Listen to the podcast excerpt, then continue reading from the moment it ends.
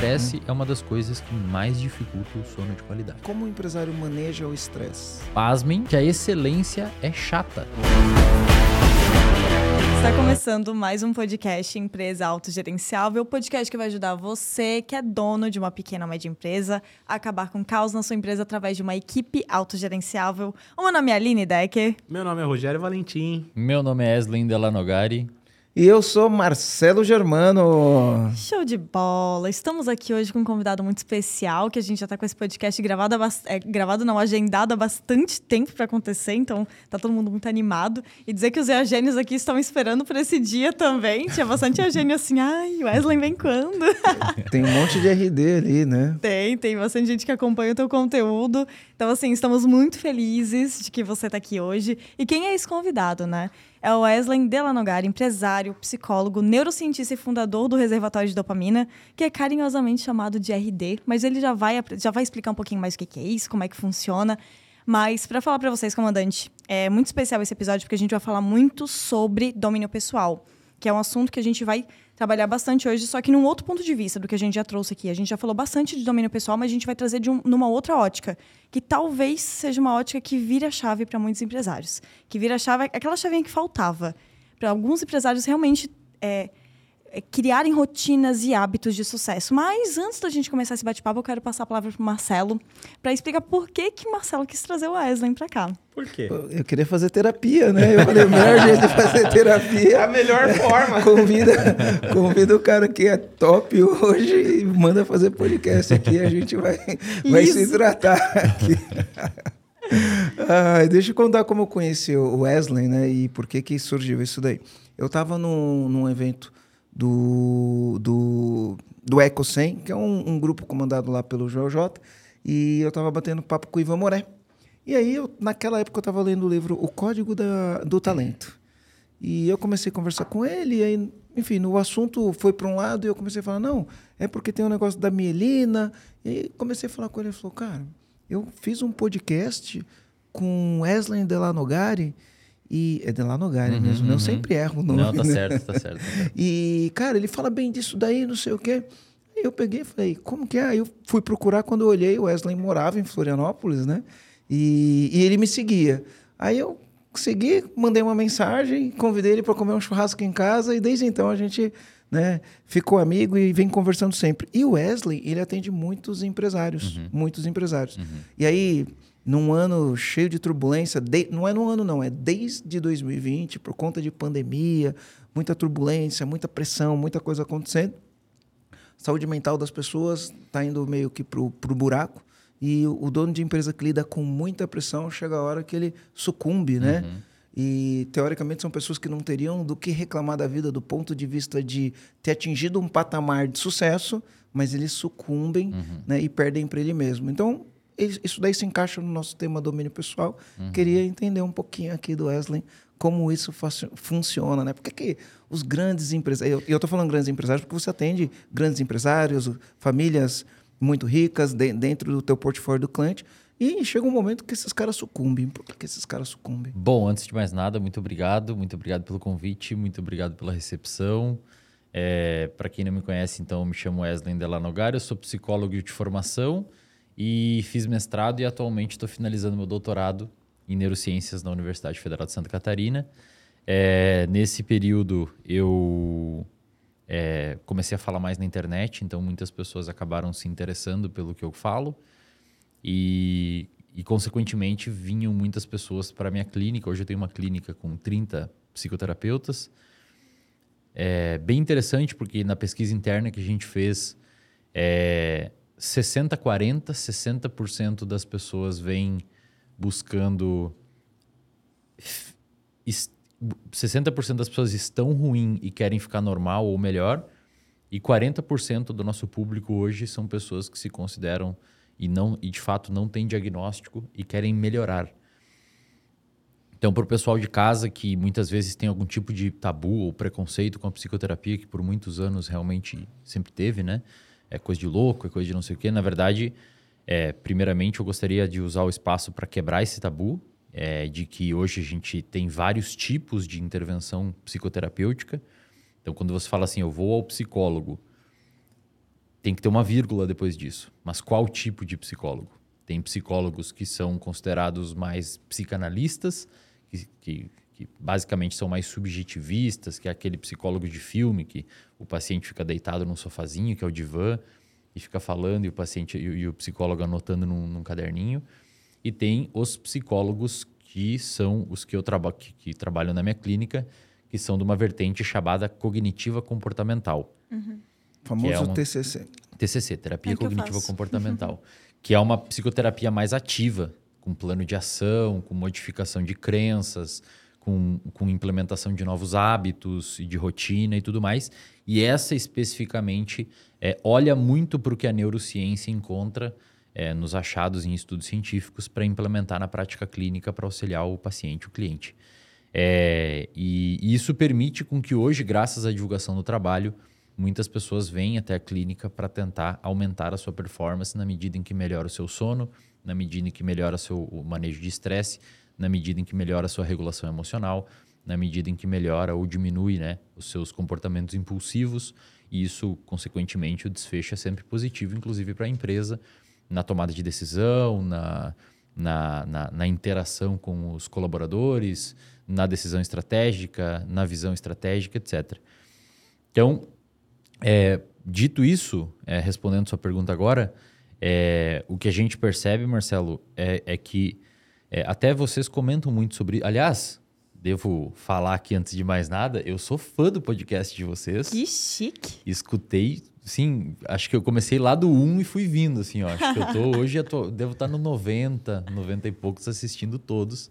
Que é, escutando toda manhã eu escuto, então é, de fato ajuda muito, ajuda muitas pessoas que eu conheço. É, então parabenizo, aproveito para parabenizar obrigado, vocês. Obrigado.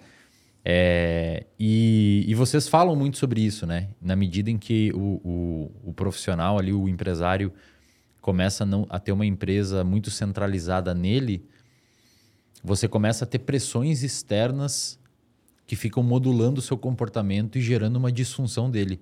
E eu peço ao pessoal que está em casa é, um pouco de atenção nessa parte que eu vou falar a partir de agora, porque eu acho que isso é particularmente importante para o público, principalmente para quem é empresário. Se você.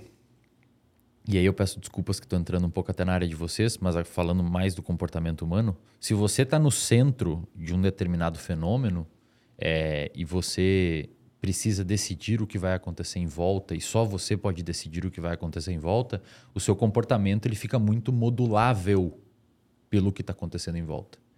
Então é aquela pessoa que está parada no dia e vem um monte de coisa que você tem que resolver, responder ele, responder ele, responder ele, responder ele, responder ele, toda hora pipocando um monte de incêndio para apagar. E o nosso comportamento ele é muito modulado por estímulos externos. WhatsApp, reunião, o cliente, o fornecedor, demandas. demandas. E se você não tem é, uma certa forma de blindagem em volta disso, é, você realmente você fica indefeso.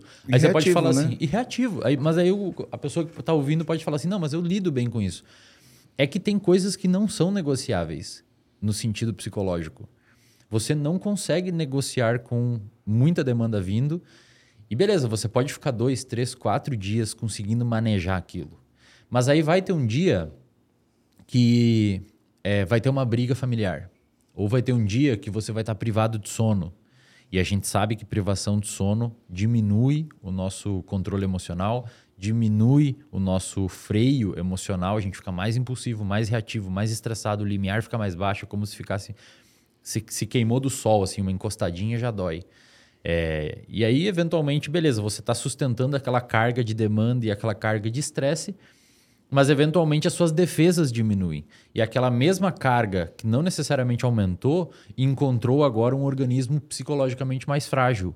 E o desfecho final disso pode ser você ter uma explosão, ou tomar uma decisão errada, ou falar uma, uma coisa que não deveria para um colaborador seu de confiança e ferir a confiança dele, e etc, etc. Então. Eu, é... acho, eu acho que, particularmente para o empresário, isso deve ser um, um grande ponto de atenção porque, meu, é normal. O empresário acorda, acorda de madrugada. Eu falo isso em primeira pessoa porque eu já fiz isso, sei lá, né? centenas de vezes, né? Você acorda no meio da madrugada com o coração acelerado, porque é muita coisa na cabeça, né? Uh, a gente, às vezes, não tem o hábito de descarregar as coisas, colocar uhum, no papel, uhum. né? Para tirar da cabeça. E aí acorda com o coração palpitando. E, e isso acontece com muito, muito, muita frequência, principalmente nos momen- momentos turbulentos e de dificuldade, né? Uhum. Acorda com a sensação de que não tava dormindo, né? É, é, e aí você fica com. E assim, é, é- é- isso é importante deixar claro pra galera que tá assistindo. Uma das coisas que a gente mais sabe hoje, do ponto de vista neurocientífico, dos achados atuais da neurociência, até tem um livro que eu adoraria indicar para o pessoal ler. É, o livro chama Por que Nós Dormimos. Eu comprei. Você me indicou, eu comprei. Maravilhoso livro Por que Nós Dormimos, de um sujeito chamado Matt Walker, que é o maior neurocientista hoje que estuda sono no mundo. Ele Massa. escreveu um livro, é muito bacana, é muito, mostra os Nunca experimentos nem ouvi dele. falar dele. Muito bom. Muito bacana. E, se você ler esse livro, eu prometo para você que você, a partir dele, nunca mais vai negligenciar seu sono. Porque os dados que ele mostra ali, inclusive, ele cita várias pesquisas feitas dentro de empresa, mostrando o ônus que é para uma empresa quando os colaboradores não dormem bem. Americano adora fazer esses cálculos, né? Imagina uma empresa que trabalha com, com, com, com carros na rua. Imagina uma empresa que tem os colaboradores que trabalham com máquina pesada. Você ter um colaborador que dorme mal, que é privado de sono, que por consequência reduz o sistema atencional dele, aumenta drasticamente a chance de acidente, por exemplo. E isso, obviamente, vai, vai acabar no bolso da empresa, no caixa da empresa, como um ônus. Então, esse livro é maravilhoso. E hoje a gente sabe que se você fica, se você fica privado de sono, você tem diversos tipos de, de malefícios do ponto de vista cognitivo, emocional, etc. É, é, então, claro, você tem que, dentro do seu, da sua organização empresarial, ter algum tipo de, ou pelo menos o máximo possível de blindagem. né? Ter pessoas que você confia, ter bons sistemas de monitoramento de meta, anotar o que, que você está com, com, com dificuldade, é, verbalizar isso para as pessoas que você confia, para socializar o problema e as pessoas ver, não, mas realmente tem uma solução aqui e ali, e não ficar com aquilo dentro de você, como você comentou, né? Sim. O o Wesley, você falou isso daqui e aí me remeteu a vários estudos que eu fiz, né? E um dos livros que eu, que eu gosto muito é O Jeito Harvard de Ser Feliz, né? Gosto muito desse livro, Psicologia Positiva. Inclusive, a gente fez o método Kumbuka, né? um- Todos os isso. colaboradores aqui do EAG, os EAGênios, todos leram esse livro, né? E, e tem uma parte. Todo mundo leu aqui, eu já li esse livro três vezes. Tem um capítulo que eu já li umas 50, né? Que é o Círculo do Zorro. Né? Tem, um, tem um capítulo do livro que chama o Círculo do Zorro. E ele fala uma coisa interessante. Ele fala do sequestro límbico. Então é quando a gente tem duas partes no cérebro, né, onde processa a emoção, que é no depois eu quero que você explique isso, que é no sistema límbico e onde se processa a razão, que é no córtex pré-frontal. né? E teoricamente as pessoas para performarem, para interagirem com os outros com, com com- com os outros seres humanos, elas precisam utilizar mais a parte do córtex pré-frontal do que o, o sistema límbico. E ele fala no livro que tem um negócio que chama sequestro límbico, né? quando o sistema límbico toma conta.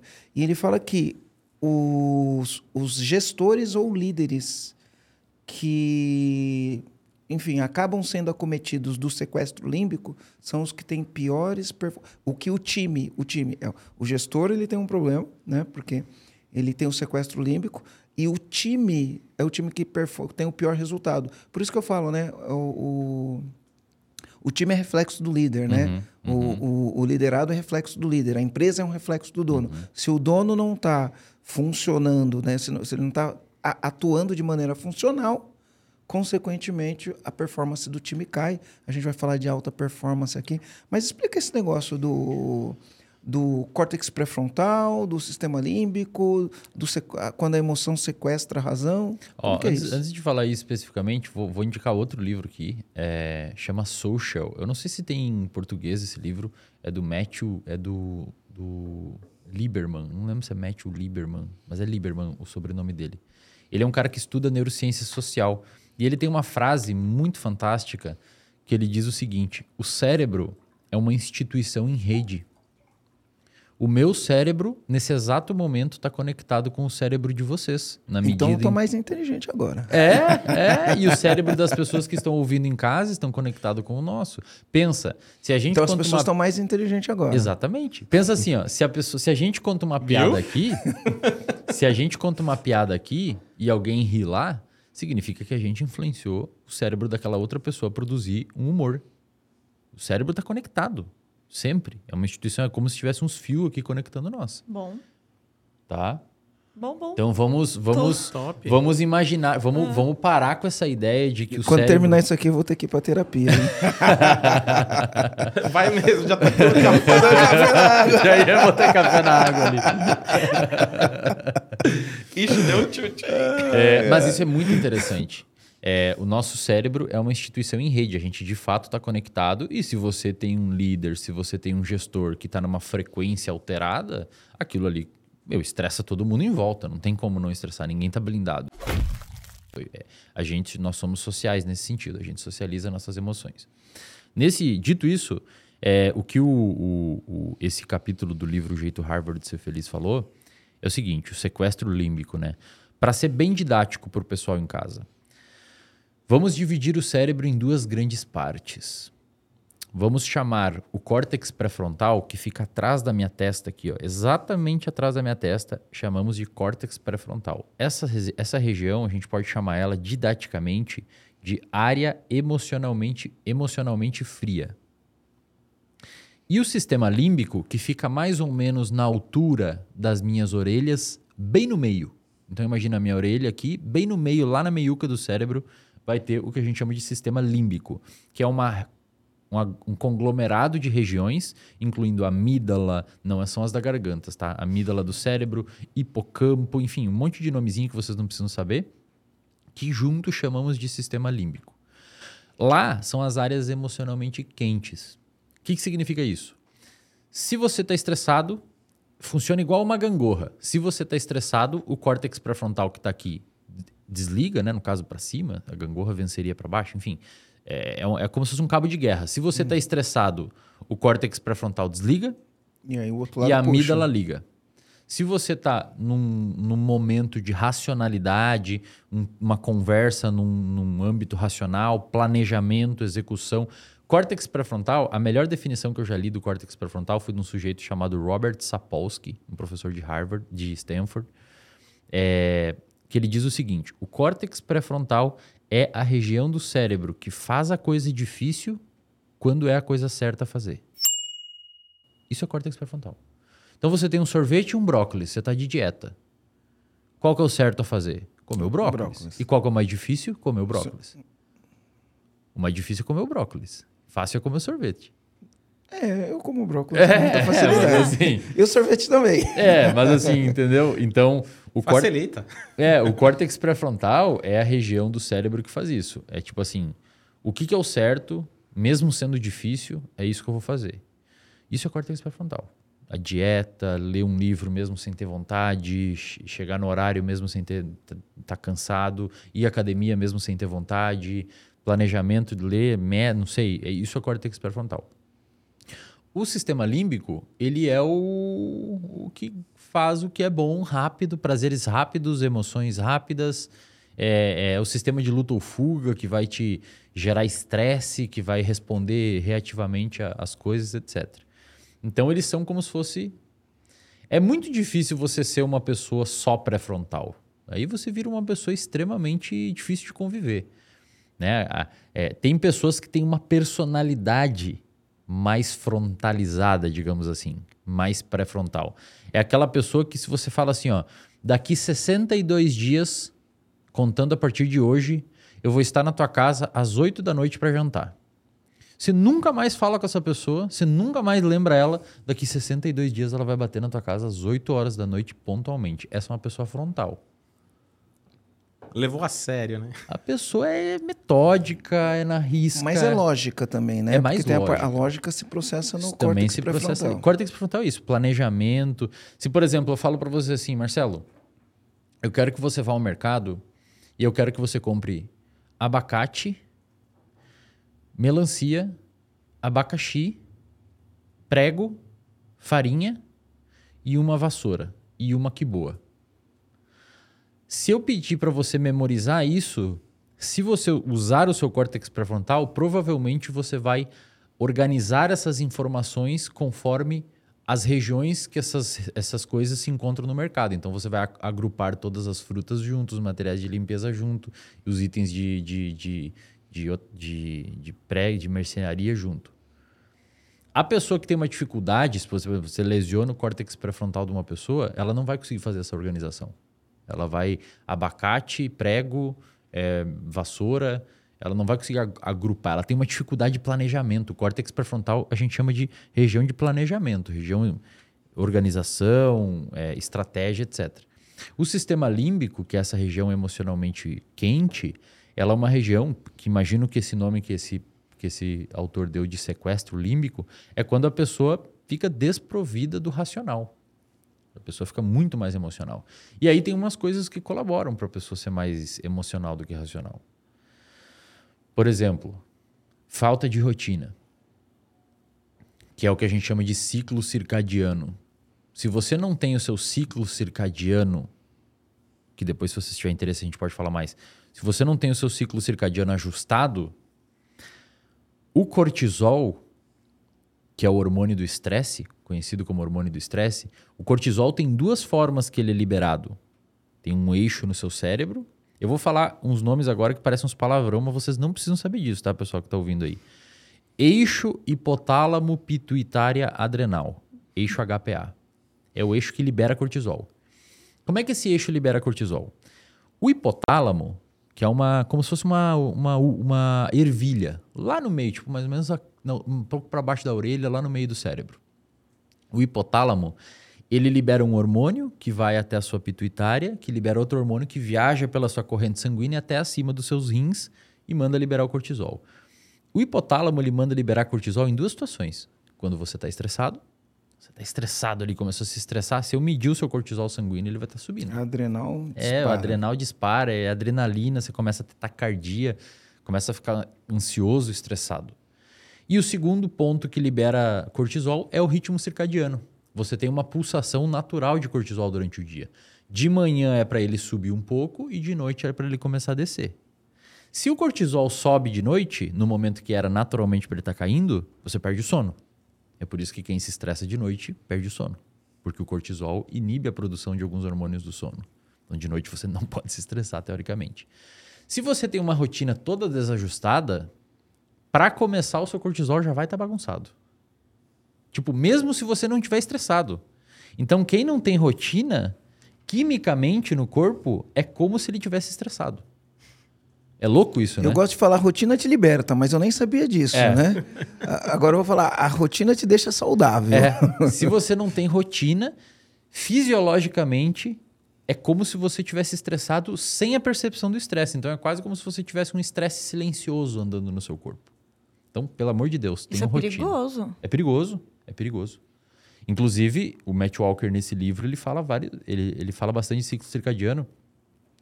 É, ele diz assim: a pessoa que tem um ciclo circadiano desajustado, o que, que significa isso? A pessoa dorme num horário diferente todo dia. Então tem um dia que dorme às 10, tem um dia que dorme às 11, tem um dia que dorme. O que, que, que, vocês estão. Eu tô aqui, ó.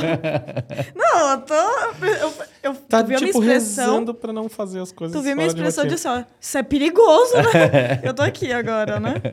Tudo bem? Tá bom? É, e aí a pessoa um dia dorme a uma, às duas, aí outro dorme até mais tarde até. Então, isso é uma coisa, é um marcador que dificulta o ciclo circadiano. Se você faz atividade física, tente fazer sempre no mesmo horário ou próximo ao mesmo horário, porque isso ajuda no ciclo circadiano. Alimentação, tenta fazer sempre no mesmo horário, que ajuda no ciclo circadiano. Mas, principalmente, o que mais ajuda no ciclo circadiano é, por incrível que pareça, exposição à luz natural de manhã. É o. Não tem. Eu já tive paciente, Marcelo, que foi tratada no Einstein com insônia crônica. Deram óculos laranja, Eu uso. Deram- o, é, o meu é branco, mas é laranja. o, o bloqueia a luz azul. Óculos laranja, fez polissonografia, dormiu lá no Einstein com um monte de cabo na cabeça e não sei o que, não sei o que, não sei o que, fez um monte de coisa, cara. Mas melatonina, suplementou não sei o que, e fez não sei o que, e tomou remédio X e fez manipulado. Entrou no RD, assistiu a aula 007, como dormir bem, um guia completo. R$ 29,90 por mês. Assistiu a aula 007 e na aula eu sou muito claro. Eu falo, pessoal, e eu explico a neurofisiologia. Esse hipotálamo, vou falar um monte de nome estranho, vocês não precisam saber. Esse hipotálamo tem genes lá dentro. Deu o prêmio Nobel em 2017, Fisiologia e Medicina. Esse hipotálamo tem genes lá dentro. Olha que louco. O gene que, com, com certa, com pouca criatividade, né, os pesquisadores deram de nome de clock, o gene relógio. É, esse gene, olha que interessante o funcionamento dele, cara. Ele produz uma proteína, gene, ali, a maquinaria da célula produz uma proteína. Durante o dia, essa proteína começa a encher a célula, a célula começa a ficar gordinha, cheia de proteína dentro. E quando atinge um pico de produção ali dentro, o próprio gene identifica que encheu a célula e manda parar de produzir ele. Entendeu? Entenderam? Hum. Feedback negativo. Então o gene produz, produz, produz, enche a sala aqui. É como se enchesse a sala de bolinha. Uma hora vai estar tão cheia de bolinha que o botão na parede que manda parar de produzir bolinha vai ser apertado pelas próprias bolinhas que encheram a célula. Então vai parar de produzir bolinha até que elas escoam tudo para fora. Isso acontece em 24 horas. É por isso que o ciclo circadiano tem 24 horas no nosso organismo. O nosso corpo funciona em ritmos de 24 horas naturalmente. Tá? É, a pessoa que, que, que não respeita esse processo, que não facilita esse processo e que fica trocando isso para lá e para cá, ela já vai ter diversos é, é, malefícios a nível de, de sistema nervoso central, a nível atencional, a nível de, de memória, a nível psicológico, etc. Então, assim, acho que o, o, o cuidado do ciclo circadiano é uma das primeiras coisas que o pessoal tem que ter com rotina. E aí a luz natural, porque você falou para mim, né? E a luz natural. Marcelo, toma, é, uma coisa simples. Marcelo, toma café da manhã na, Na varanda. na varanda, Perfeito. né? Toma café da manhã na varanda porque você pega a luz natural. Agora, olha que louco, bem lembrado, não, não- não tinha fechado esse raciocínio. Beleza, o gene produz em 24 horas, mas como é que ele sabe qual que é a hora que é para começar? Quem que aperta o botão primeiro para começar a produzir as bolinhas na célula? A luz A natural. luz natural. Quando a luz natural bate na sua retina, ela viaja por um, por um nervo, por um conjunto de axônios, que são partes de neurônios de células do seu cérebro, viaja até lá. É como se você tivesse um relógio no seu cérebro. De fato, você tem. Genes Clock deu um prêmio Nobel para os caras em 2017. Pode botar aí no Google. É, e o relojoeiro é a luz natural. Então, de manhã, se você acorda às 7 da manhã, 8 da manhã, e você fica no seu quarto, ou na sua sala na empresa, ou qualquer coisa, com todas as janelas fechadas, e você só sai e vê luz natural no almoço, o seu corpo meio que entende que você acordou no almoço. E aí o que, que vai acontecer? De noite você não vai ter sono, mesmo você estando exausto. Porque o seu reloginho começou a trabalhar meio-dia. Então você vai ter sono lá depois da meia-noite, mesmo você estando trabalhando desde cedo. Então o seu cérebro ele começa a funcionar quando você se expõe à luz natural de manhã. E não interessa se você está acordado ou não antes, você tem que se expor à luz natural para falar assim, começa a produzir. De- deixa eu fazer algumas perguntas aqui. Ah, por exemplo, é, eu acordo. Tão simples, né? É, eu eu acordo às seis, porque eu treino seis e meia, eu tenho essa rotina. Todo dia às seis eu levanto, seis e meia eu estou na academia treinando. Né? Mas normalmente isso eu ainda estou dentro ou de uma luz natural, do- de uma luz artificial. Eu chego no quarto, acendo a luz, faço meu pré-treino ali, desço para academia, estou sempre debaixo de uma luz artificial. Por mais que tenha janela na minha academia, o que ilumina a academia é uma luz é, artificial. E aí eu saio da academia, agora eu estou tomando o café da manhã no, no, na, na varanda, né? E, mas quando eu não tomava? Eu tomo meu café da manhã, desço, pego o carro, tô dentro do carro, venho para o escritório e fico o dia, o dia inteiro no escritório. Hoje, hoje eu venho a pé justamente para ter exposição à luz natural. Então eu venho de manhã a pé, é da minha casa até aqui dá é, 14 minutos, né? Então eu venho a pé e volto a pé. De carro dá 10, a pé dá 14, sabe? Olha só. É melhor, é melhor vir a pé, né? Eventualmente, dependendo do dia, previsão de chuva ou tá muito em cima da hora, eu, eu, eu vou de carro. E, mas quando eu faço essa rotina, eu saio, ah, vou para academia, entro no carro, veio para o escritório, aqui no escritório é luz artificial. Às vezes, a, a- a nossa janela, por acaso, fica sempre. A, a cortina está sempre levantada, né? Isso aqui já avisou para o meu organismo ou sair de carro, é, ou entrar no escritório e a, a, a cortina está levantada. Já avisou para o meu organismo, ei, começa ou, ou ainda não? Assim, a luz artificial não é suficiente. Tá? O que vocês podem fazer, o pessoal que está em casa também, você pode baixar um aplicativo no telefone chamado Lux. É só botar no, no, no Store sei aí, que é. L-U-X. Lux é a unidade de medida, tipo volts para eletricidade, para luz é lux. Você bota ali, se certifica que está na câmera, configurado dentro do aplicativo na câmera de trás, e bota na frente do seu rosto e pede para medir. Então, o que está vindo até o seu rosto, a câmera vai detectar e ele vai te dar um número.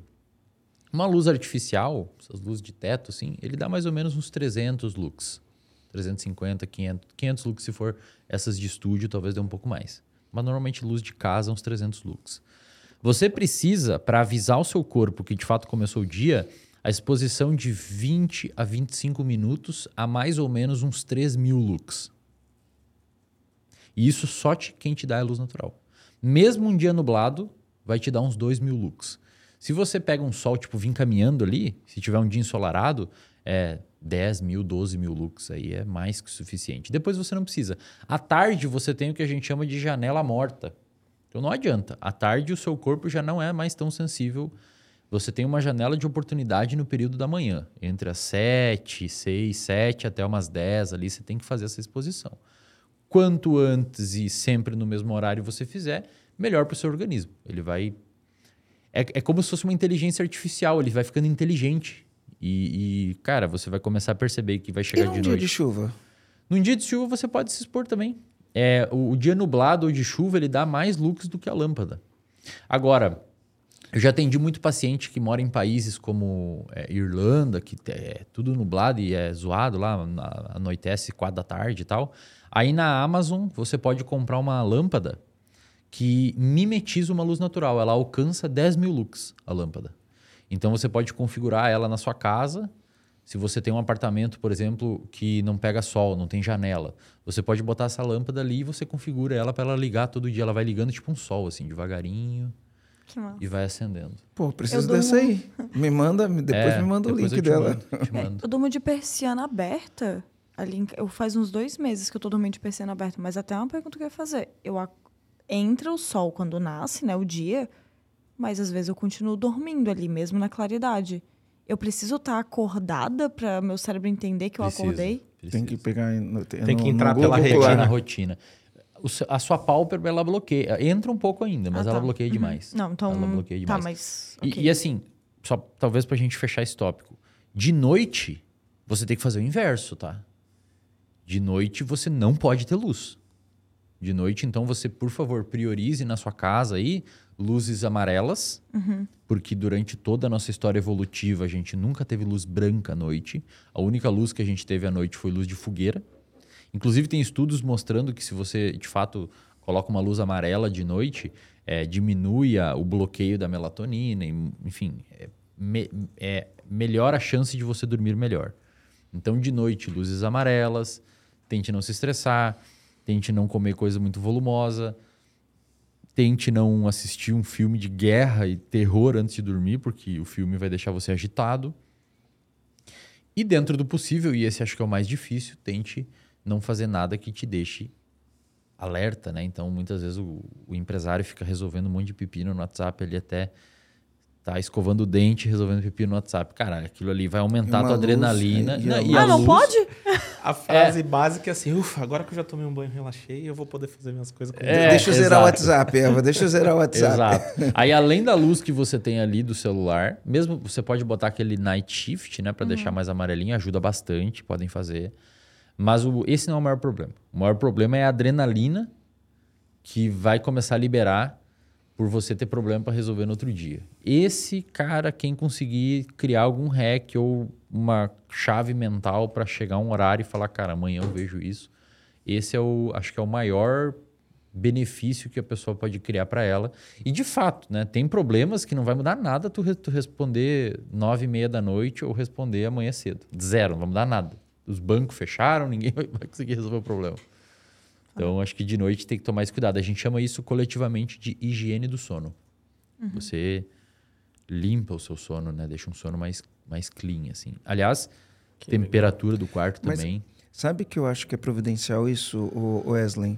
É, tem muita gente que se orgulha que fala, eu quatro horas por, de, de sono por noite é o suficiente, Não, cinco horas de noite não por existe sono. isso. Tem um monte de empresário que fala isso, Não os workaholic, ah, porque para que dormir tanto, né? Não existe isso. Inclusive, tem um paper publicado na revista Sleep. Paper é um artigo científico, é publicado na revista Sleep, que é a melhor revista do mundo sobre sono, mostrando que pessoas que dormem menos de 5 horas, depois de 10 a 12 anos nesse ritmo, é, seis, seis, eles fizeram com 6, 10 e 12 anos nesse ritmo, começa a ter atrofia, perda de massa cerebral numa região particularmente importante para a formação de memória, chamada de hipocampo.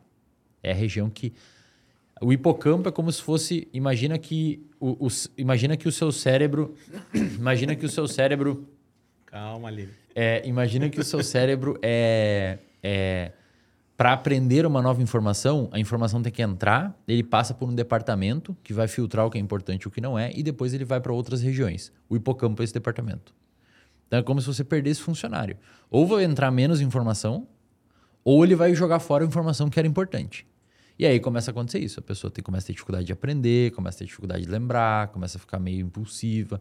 Então, assim, para deixar claro para a galera, sono é inegociável. Não existe. A gente não negocia com sono. É inegociável. Todos os mamíferos, até onde a gente sabe, dormem. A gente passa, se você viver 90 anos, você vai passar 30 dormindo. É coisa pra caramba. Você viver 90 anos, você vai passar 30 dormindo, mais ou menos. Então é um comportamento que foi selecionado, existe até hoje e, e por uma razão óbvia, tem que ter. Matt Walker, autor do livro Por que Nós Dormimos, fez um desenho experimental, porque agora tem gente assistindo, falando assim: não, mas eu durmo pouco e não me afeta em nada. Então tá, vamos ver. Matt Walker fez um desenho experimental, olha o que ele fez. Levou a galera pro laboratório e dividiu em vários grupos. Tá? Esse artigo está publicado também nessa revista Sleep, é o mais citado da revista, é o mais importante, digamos assim, da revista. Mas é tipo um vídeo do YouTube que viralizou. É esse artigo, na, só que numa revista científica. É, o viralizar é, é 5 mil leituras.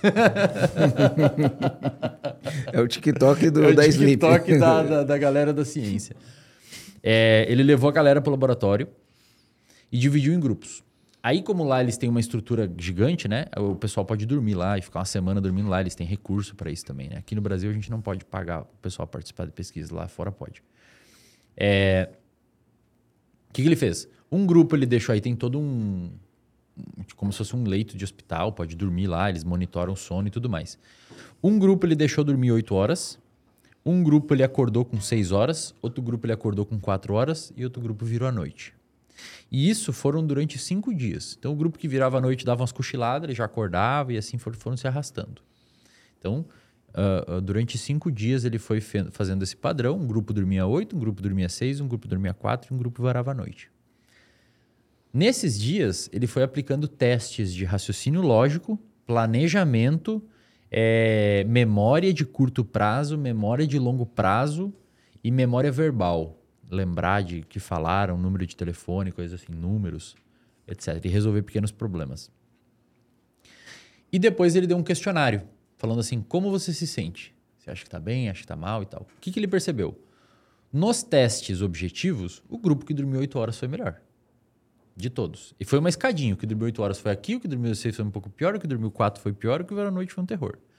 Agora, quando ele perguntou para os grupos como é que você se sente, o grupo que dormiu 8 horas relatou: me sinto 9, tipo, tô bem, tô com a lógica, tô, tô racional, tô, consegui- tô esperto aqui, tô ligadão.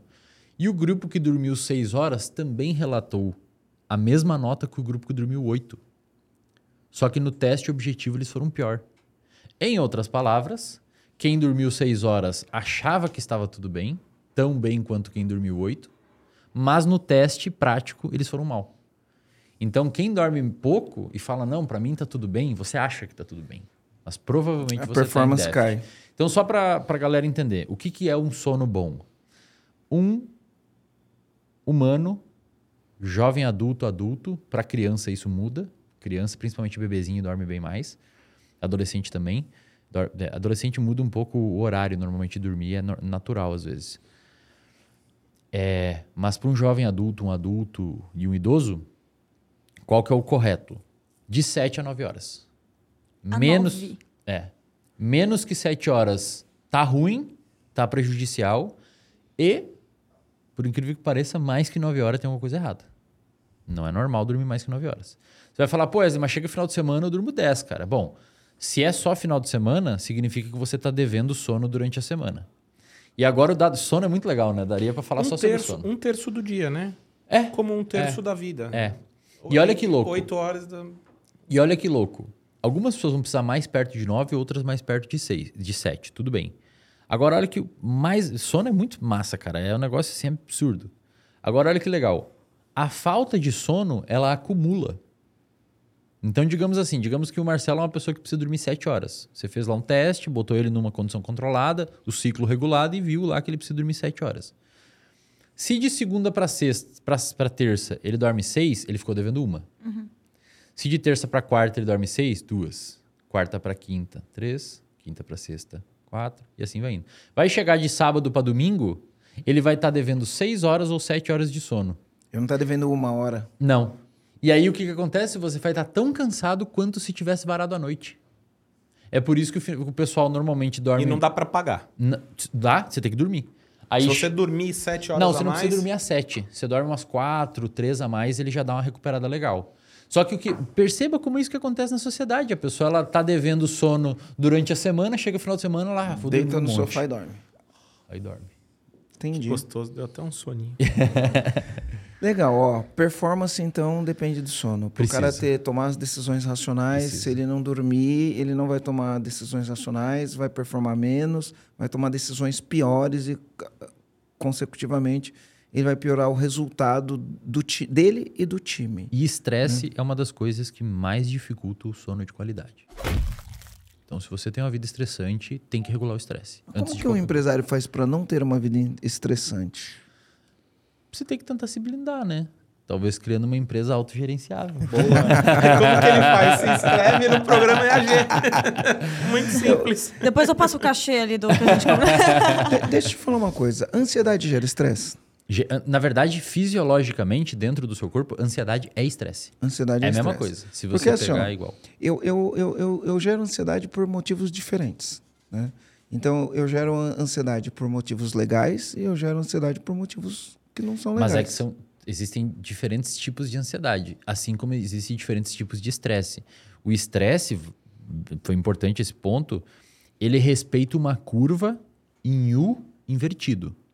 Então, se você tem muito pouco estresse, zero, você é um cara zenzão ali de boa, é, é ruim para sua performance. Não é legal você não ter. Como é que você não vai ter estresse? Aí você vai lançar um produto, você vai fazer um negócio, você está super tranquilo. Não, você tem que estar um pouco incomodado ali para resolver os problemas. Então, um pouco de estresse, ele gera desempenho. Agora, se tem muito estresse, o seu desempenho tende a cair. Tá? Assim, a ansiedade também é. Você precisa de um pouco disso. Só que tem que ser numa zona controlada. Meu, uma sabe- zona que per- permita performance. Sabe qual foi meu motivador para eu conseguir pegar consistência para fazer atividade física? Foi quando eu me dei conta de que o meu coração só acelerava por estresse. Eu falei, não tem mais nada que faz meu coração acelerar hoje em dia, só estresse. Eu falei, ferrou. É. Aí quando eu me dei conta disso, eu falei, não. Aí eu preciso fazer, eu, eu preciso provocar isso, né? No sentido de fazer cardio e tal. E aí quando eu, é- é- foi isso, porque eu ficava o tempo todo, ai, um dia eu vou, um dia eu pego consistência, e eu não pegava. Aí quando eu me dei conta disso, eu falei, não, tem alguma coisa muito errada aqui. Porque imagina, é só num estado que não é muito bacana pro corpo. E o exercício. Oi. E tem a ansiedade. A gente fica ansioso porque tem algum problema pra resolver e você fica naquela pilha de da- esse tipo de ansiedade. Tem aquela ansiedade, nossa, amanhã vai ter o passeio da escola e tal. Qual que é a diferença? Essa ansiedade, ansiedade, essa ansiedade de amanhã vai ter o passeio da escola, ela é uma motivação. Você tá motivado, tipo, caramba, eu quero que aquilo chegue logo. E gera uma ansiedade, você tá. É que a ansiedade é você viver no futuro. Mas você pode viver no futuro por uma coisa ruim ou pode viver por no futuro por uma isso. coisa boa, né? A ansiedade é isso. Inclusive, tem uma. Uma. uma não é uma técnica, acho que é uma vertente já, talvez, uma linha, não sei, da psicologia que a gente chama de atenção plena. Também O mindfulness, né? mindfulness, também conhecido. Que é o quê? Você viver no, no presente. E é incrível os resultados e é incrível o quanto a neurociência tem mostrado como muda o cérebro. A gente poderia falar do que, que faz aqui, mas acho que ficaria muito longo o assunto. É, mas nada mais é do que vive- você viver no aqui e no agora. Claro, isso não é possível sempre e talvez não seja nem bom, porque você tem que prever o futuro, senão pode dar um problemão. É, mas em alguns momentos você lançar a mão dessa ferramenta. O que, que é? Cara, é, eu- você tem um monte de problema na vida. Mas você senta gravar esse podcast aqui e você realmente pensa assim, meu, eu vou agora, nesse momento, deliberadamente, eu vou viver esse momento. Tipo, eu vou prestar atenção na temperatura da água, eu vou sentir a textura da mesa, eu vou ouvir atentamente o que os outros estão falando, eu vou estar aqui. O café tá aqui, a temperatura da sala é essa. Encerrou, desligou as câmeras, apagou as luzes, aí eu volto lá viver o meu problema que eu tenho depois. Então você usa essas ilhas dentro do seu dia, do aqui e no agora. E se você vê o cortisol da pessoa, quando ela faz isso, o cortisol. Desce. O, o meu neuro, ele orientou eu começar a fazer essa- uma prática um minuto por dia, um minuto por dia, e aumentando, e o ideal é chegar a 10 minutos. Né? Então, qual que é a prática? A respiração. Né? E aí, enfim, fazer a respiração de, de, Diafragmático. diafragmática, né? Porque a gente, quando está muito ansioso, a gente respira aqui em cima, né? Uma respiração curtinha. E aí é, enche a barriga, né? Faz... E solta. Ele falou, começa com um minuto por dia e vai aumentando até chegar a 10 minutos. Se você uma vez por dia parar e conseguir fazer 10 minutos, isso já causa uma diferença difícil. gigantesca. É muito porque para você fazer essa respiração, eu faço de vez em quando, não, não chego em 10 minutos, cansa primeiro Uhum. né? Você tá fazendo assim, ó. Aí você fica cansado de, de Uhum. respirar esse negócio. Aí você fica. Chega uma hora você faz. Aí vem Uhum. pra cima de novo, né? Então, ele falou 10 minutos, 10 mil passos por dia. Até também isso é um dos motivos de eu vir a pé, né? Ele falou: você tem que dar 10 mil passos por dia, dá por volta de 7 quilômetros, 10 Uhum. mil passos por dia. E comer bastante fibra, né? Bastante legumes Perfeito. né, e fermentados, e entre outras coisas que ele, ele me orientou lá para fazer. A, a a respiração diafragmática, o, a via pela qual ela funciona é mais ou menos a seguinte: tem duas teorias aceitas hoje de como as nossas emoções são geradas. Tem uma teoria, inclusive tem uma aula lá no reservatório de dopamina sobre isso, chama. Não lembro o nome da aula. É, que é a teoria do Canon. Você dormiu essa noite? Dormi. que é, O hipo- Tá tudo certo com o hipocampo aí? Tá, tá. É, que é a teoria de Canon Baird e a de James Lang. Vocês não precisam saber esses nomes. O que, que é isso? Durante muito tempo se discutiu se a emoção era. Eu sei que vai ser estranho o que eu vou falar agora, mas por muito tempo se discutiu se a emoção era produzida no cérebro e manifestada no corpo. Então, por exemplo, você viu alguma coisa e você ficou estressado. O seu cérebro processou o estresse e liberou uma série de hormônios fazendo taquicardia, fazendo ter sudorese, garganta ali, palpitação, etc. Ou se o seu cérebro inconscientemente, e- isso também foi provado que acontece, detecta o perigo, envia em regiões límbicas sem passar pelas corticais, então você não percebe o estresse, envia informações para os seus órgãos periféricos e depois que você perceber que está com taquicardia e sudorese, você começa a ficar ansioso. Então tem uma, uma ideia que diz que a emoção é produzida no cérebro e manifestada aqui, e outra ideia diz que se você mudar características fisiológicas, você muda a sua emoção. Se eu, por exemplo, der muita cafeína para um de vocês e induzir taquicardia, vocês vão ficar ansiosos. Porque vocês vão perceber o coração de vocês e vocês vão começar a ficar ansiosos. Então hoje a gente sabe que as duas coisas funcionam. A sua emocionalidade é produto do que você está sentindo aqui e produto do que você está sentindo no cérebro. Quando você faz de respiração diafragmática, o seu coração ele fica acoplado é, em cima do seu diafragma. O diafragma é um músculo que ajuda, nos ajuda na respiração e o seu coração ele fica em cima. O seu coração ele é inervado por, um ner por vários nervos, né? mas principalmente por um que é importante aqui nesse contexto, chamado nervo vago. Tá? Quando você respira muito rápido, você está fazendo o seu diafragma ficar pressionando o seu coração. Isso vai aumentar o seu taquicardia, vai começar a ter uma taquicardia ali porque o diafragma está comprimindo o seu coração. O nervo vago vai identificar que está uma dilatação rápida ali acontecendo no seu coração e um batimento acelerado, e no seu cérebro ele vai começar a te gerar ansiedade.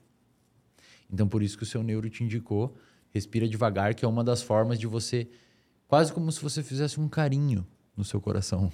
E o nervo vago, que está prestando atenção no coração, ele vai identificar. Falou, não, mas peraí, o coração do Marcelo está batendo devagar, tá- a respiração está O calma. coração aí tá batendo forte. O padrão, de, o padrão de CO2 no corpo tá ok, então não tem por que a gente dar ansiedade nele. E aí você acalma. Que legal. Tem um livro que chama Inteligência Positiva, do Xizar- Xiz- Xizard Chamini. Ele fala que somente 20% das equipes alcançam o potencial máximo. Né? E aí, entre outras coisas, né, ele identifica quais são os sabotadores, ah, a gente tem que identificar quais são os sabotadores, enfim, ele tem uma, uma técnica lá, é, é inteligência positiva também, e, e ele faz um teste que é o teste de QI, o teste de QI, de QP, né? É- Coeficiente. é, é o QP. É. Q, QA é o de. de- Eita, E agora? Já, pega esqueci, aqui, já, aqui, já, já esqueci. E, e aí, ele, ele- a gente faz dois testes: um para identificar quais são os nossos sabotadores, e um outro teste que a gente faz para identificar o nosso QP. Eu não lembro agora o que, que significa o, o, o QP. E aí, o exercício, seis meses, seis meses, quando você pega uma equipe que não está tá na inteligência positiva, ela não está performando. Quando você vai lidar com os pontos, normalmente as pessoas estão na ansiedade, elas não vivem o momento presente. E isso inclui, por exemplo, o cara entra para tomar banho, né? Ele sai do chuveiro e ele não, não, não, não, viveu aquele momento. Lavou a cabeça de uma- no, no piloto automático, a água caiu no corpo no piloto automático, ele não sentiu a água cair no corpo, ele escovou os dentes de piloto, tudo no piloto automático, esse tempo todo com a cabeça onde não deveria. No futuro, na preocupação e isso daí. Então tem um teste para ver como você fica assim ao longo do, do dia. E o exercício é justamente você parar cada momento e aí ele tem um número X lá que você tem que fazer uma conta. Né? Então você tem que atingir o mínimo de 75, é o mínimo de 75. 75, porque ele fala que tem um vórtice, né? que aí você inverte a espiral. 75 para baixo, ruim. 75 para cima, começa a ficar bom. E aí você tem que contar quantas vezes no dia você para para prestar atenção no que está fazendo. Então, tá escovando os dentes?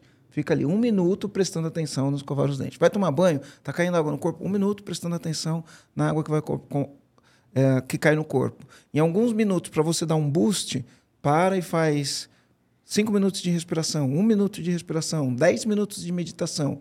E aí ele vai dando vários exercícios. E ó, olha que interessante, né?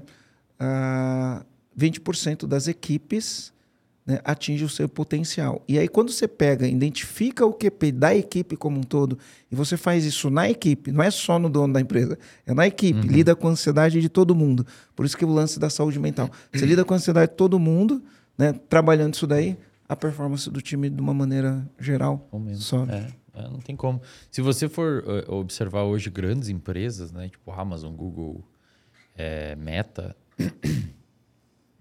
eh, se percebe há algum tempo já uma movimentação pelo, pela preocupação deles com a saúde mental da equipe. In- Inclusive, eles oferecem espaços e etc. para o pessoal eh, eh, ter, ter os seus momentos ali. E, e, e- e o que mais tem são dados mostrando que, que quando você tem uma equipe onerosa em termos de saúde mental, a performance obviamente cai, né? E o mais importante também é isso, é o como o nosso cérebro é uma instituição social, de fato, se está conectado, tem um estudo publicado no The New England Journal of Medicine, que é a melhor revista do mundo em quesito de medicina, que eles mostraram que é, basicamente a conclusão do artigo foi que a felicidade não foi no The New England, foi no British Journal of Medicine. É, basicamente a conclusão do artigo foi a felicidade se espalha como um vírus. E para isso eles acompanharam pessoas, tem alguns estudos de de epidemiológicos e que acompanham por muito tempo uma, por exemplo, pega 70 mil pessoas numa região e acompanha desde. Esse estudo, particularmente, foi bastante interessante, que ele começou em 1940. Nasceu lá umas 30 mil pessoas em 1940, umas 5 mil pessoas em 1940. Eles acompanharam essa galera, então, digamos que nós participamos do estudo. Tem esse estudo no livro, não tem? Do, Do jeito, jeito Harvard? Harvard? Não é Aham. o mesmo. Eu Não é o mesmo, não é o mas- mesmo mas estudo, mas, o é isso estudo, aí né? que os caras acompanham ali. A É. vida inteira. É, exato. Então o que acontece? É uma, uma galera que nasceu, os pesquisadores desde pegam os bebezinhos, medem lá a altura e tal, o peso, e começam a acompanhar. Então o cara que está na adolescência, quebrou uma perna, foi para o hospital, tem que mandar o registro médico para os pesquisadores, eles fazem um mapeamento da vida, inte- troca os pesquisadores, cara aposenta, entra outras equipes cuidar do estudo e tal. Nesse estudo começou em 1940, em 1970 entrou uma nova corte que foram os filhos de quem do- dos caras iniciais lá do estudo e depois os netos em 2002. Então eles têm um banco de dados bizarro sobre todo mundo ali de, de tudo, tá? E eles conseguiram criar um- uma árvore, digamos assim, geográfica e eles deram uma cor para cada indivíduo, se o indivíduo era muito feliz, neutro ou pouco feliz. E a árvore, quando você olha a imagem, ela não tem uma distribuição aleatória. Bolinhas azuis, que são bolinhas é, é, de pessoas infelizes, vivem juntas. E bolinhas amarelas e verdes, que são de pessoas felizes, vivem juntas. Raramente tem um perdido no meio. Então, pessoas felizes tendem a deixar pessoas felizes em volta também felizes, ou tendem a se agregar com pessoas felizes. O Wesley, isso vai E levar a gente... também.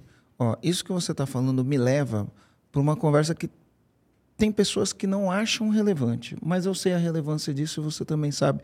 Já vi muita coisa tua falando sobre isso, né? Ambiente. Uhum. Né? Então, existe um contágio, né? Ambiente. Isso, Aí tem frases, isso. né? Você é a média das cinco pessoas com quem você mais convive, né?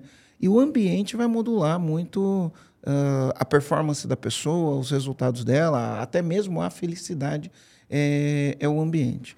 Então, esse negócio do ambiente numa empresa, se o ambiente é tóxico, ou como não deixar o ambiente da empresa tóxico, é, a, ge- a gente precisa mesmo se afastar das pessoas. Como que é isso daí? Outro dia o Thiago Negro fez um negócio muito legal. Ele fez um vídeo, então ele pega um, um isopor, né? E aí num lugar ele tem a, a, a- a água e no outro ele tem, acho que é acetona, não sei o que ele pôs lá. Aí ele pega o isopor, vai lá, coloca e fala assim: Isso aqui é você, ó. Você tem um tremendo do potencial, um tremendo potencial. E aí, se você estiver no ambiente certo, ele coloca na água, né? Esse ambiente te joga para cima. Aí ele pega o outro e falou: aqui é você do mesmo jeito, com o mesmo potencial, tremendo potencial. Se você estiver no ambiente errado, aí ele coloca aquilo ali, e aí eu acho que acet- eu acho que acetona. Aquilo ali vai corroendo o, o isopor e o isopor, enfim, né, se esfarela ali. Né? E ele fala: é assim o ambiente que a gente vive. Como que é esse negócio do ambiente? Deixa eu aproveitar e complementar essa pergunta, porque eu tenho, eu tenho uma inversão dessa pergunta que eu tenho curiosidade de saber também. Mas e aí? É o ambiente que muda ou a pessoa triste procura pessoas tristes para viver junto e pessoas felizes procuram pessoas felizes para viver junto? Eu ou é a- pessoa infeliz que está no ambiente? Eu acho que com o tempo é, é, existe uma. Sim, existe talvez um afastamento das pessoas tristes. Eu vou responder a sua depois a dele. Existe um afastamento das pessoas tristes das felizes, por questões, às vezes, de incompatibilidade, ou por questão de. De fato, incompatibilidade. Com, com compatibilidade, não funciona. E, e esse agrupamento aumenta a probabilidade de você transmitir, entre aspas, uma visão mais negativa da vida para outras pessoas. Então, você vive ao lado de uma pessoa muito reclamona, muito. Você se impacta com aquilo, não tem como. Às vezes você tá, vai estar num dia mó feliz, porra, emprego, não sei o que, deu certo e tal. Aí você chega em casa, às vezes você nem quer ir para casa, porque você sabe que, puta, vou chegar, a pessoa às vezes não vai. Ou vai falar que foi, ah, mas isso todo mundo consegue, e vai botar a pessoa para baixo, entendeu? Então, naturalmente existe um processo macro tempo de 10, 15 anos de reajuste ali da, das pessoas. Mas eu não, não tem como saber se é causa ou consequência. Provavelmente é, é, as duas coisas ao longo do tempo. Agora, é, eu tenho uma opinião dentro da psicologia, Marcelo, que ela é até meio polêmica entre os bora lá. profissionais da psicologia. Tá? Eu já falei isso aqui em outros lugares e as pessoas me conhecem por essa minha opinião.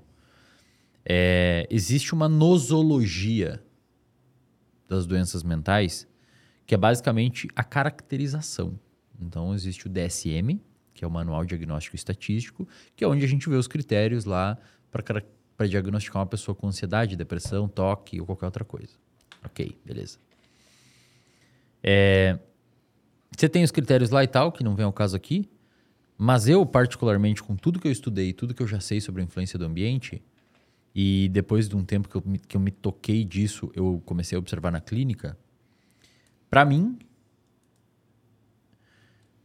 o que vai determinar se uma pessoa vai ter ou não uma doença psiquiátrica é o ambiente que ela está inserida.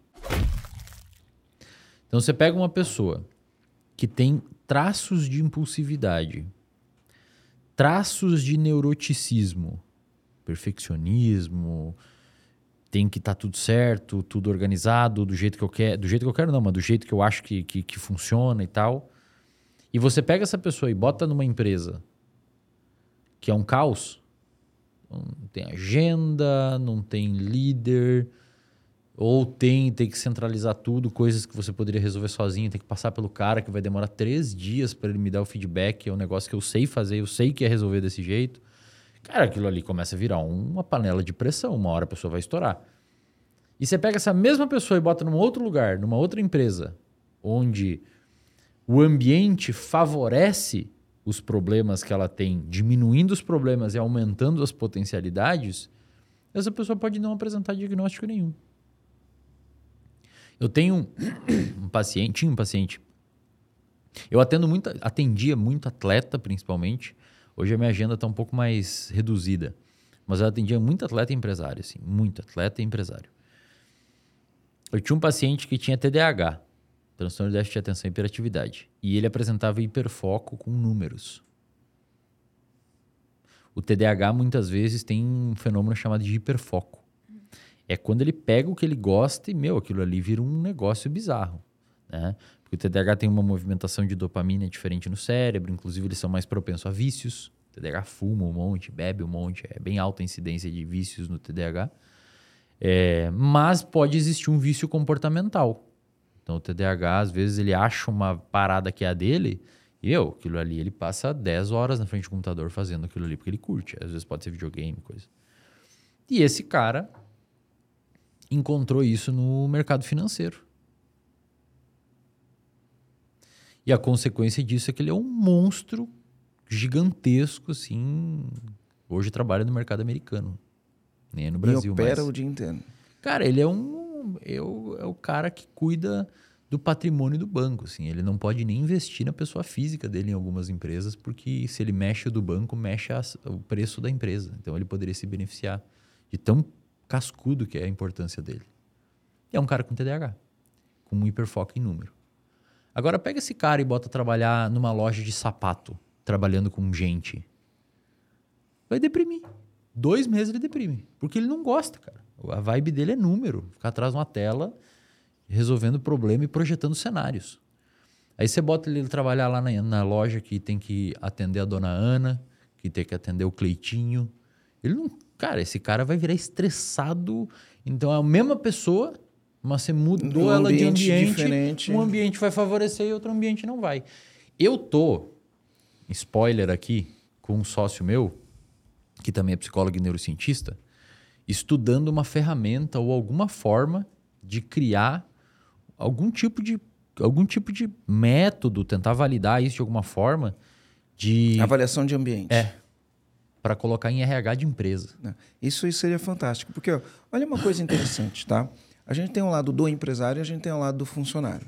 O funcionário que está ouvindo a gente agora, que ele está ligado no que a gente está falando aqui, ele tem a opção de amanhã pegar e fazer o seguinte: meu, o ambiente que eu estou na minha empresa é bom e eu vou ficar aqui, porque esse ambiente aqui é um ambiente que vai me favorecer crescer. E ele tem a opção de olhar e falar assim, cara, isso aqui não serve para mim e sai fora, sai fora. Ele tem essa opção, uhum. né? E ele simplesmente sai fora, vai procurar um ambiente bom para ele trabalhar, beleza? O dono da empresa, se o, tem dono de empresa que tem um ambiente muito bom e tem dono de empresa que não vai ter um ambiente tão bom assim. Ele não tem a opção de sair fora, vamos dizer assim. Né? A opção dele é mudar o ambiente.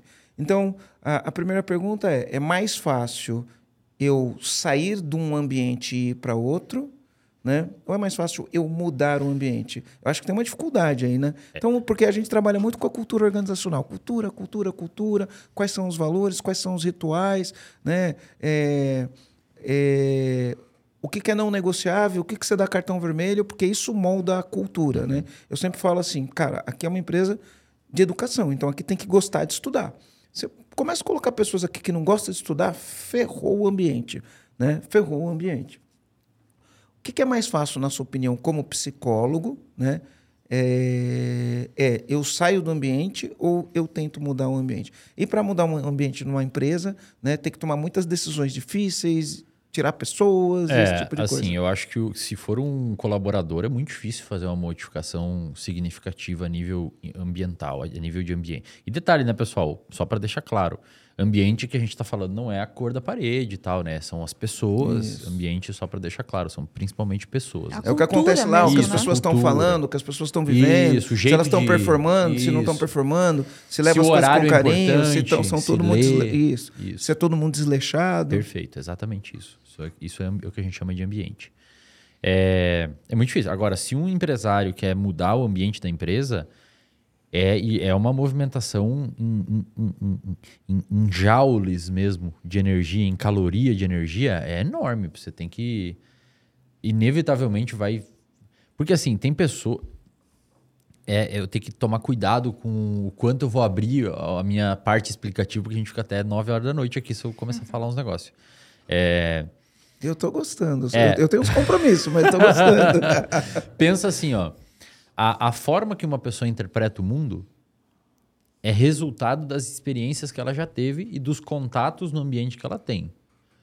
Então, se você tem uma empresa onde está todo mundo daquele jeito específico e você vê que essas pessoas não querem mudar, vai ser muito difícil. Você vai ter que trazer novas, novas pessoas para meio que infectar aquele ambiente ali. Tipo, água, é óleo e você quer botar água. mas as pessoas podem ser infectadas ao invés de infectar. Podem ser, mas inevitavelmente vão ter umas pessoas que vão ter mais dificuldade em aceitar aquela mudança. Cara. É um espectro. Então você tem 15 pessoas ali dentro. Pode ter certeza que vai ter duas inflexível. Elas não vão. E, e na medida que não querem, provavelmente elas vão tentar angariar outras para não ir junto, para fortalecer a base. Então acho que nesse caso, aí é mais área de vocês, talvez seja caso de uma demissão, né? Não tem muito o que fazer. É... Mas a mudança, ela precisa ser enérgica, assim. É um, é um negócio realmente... Cara, começa mudando o layout, muda de lugar as coisas, tenta transformar num outro contexto, inclusive arquitetônico.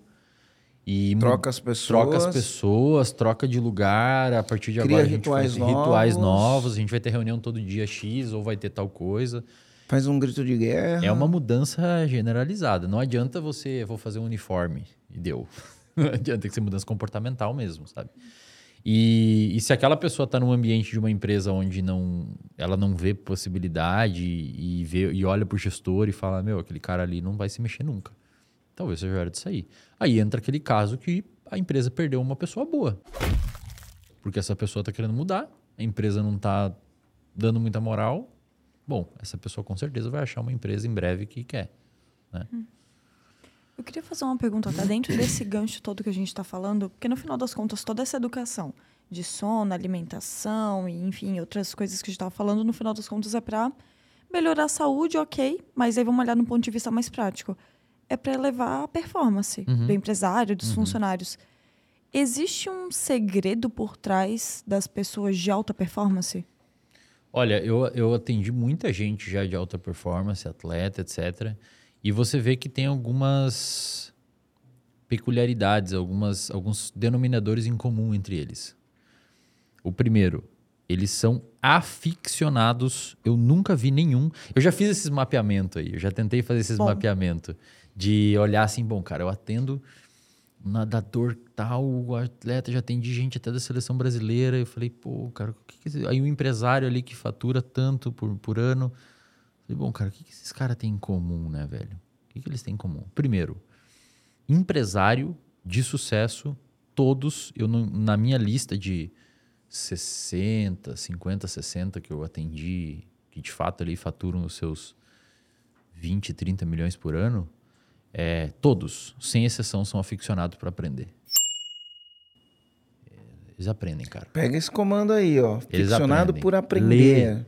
Lê. Tinha um. E que- os funcionários também pegam esse comando. Tinha um por aprender. Que eu tinha uma dificuldade, inclusive, porque ele estava tendo problema em relacionamento, porque ele lia muito.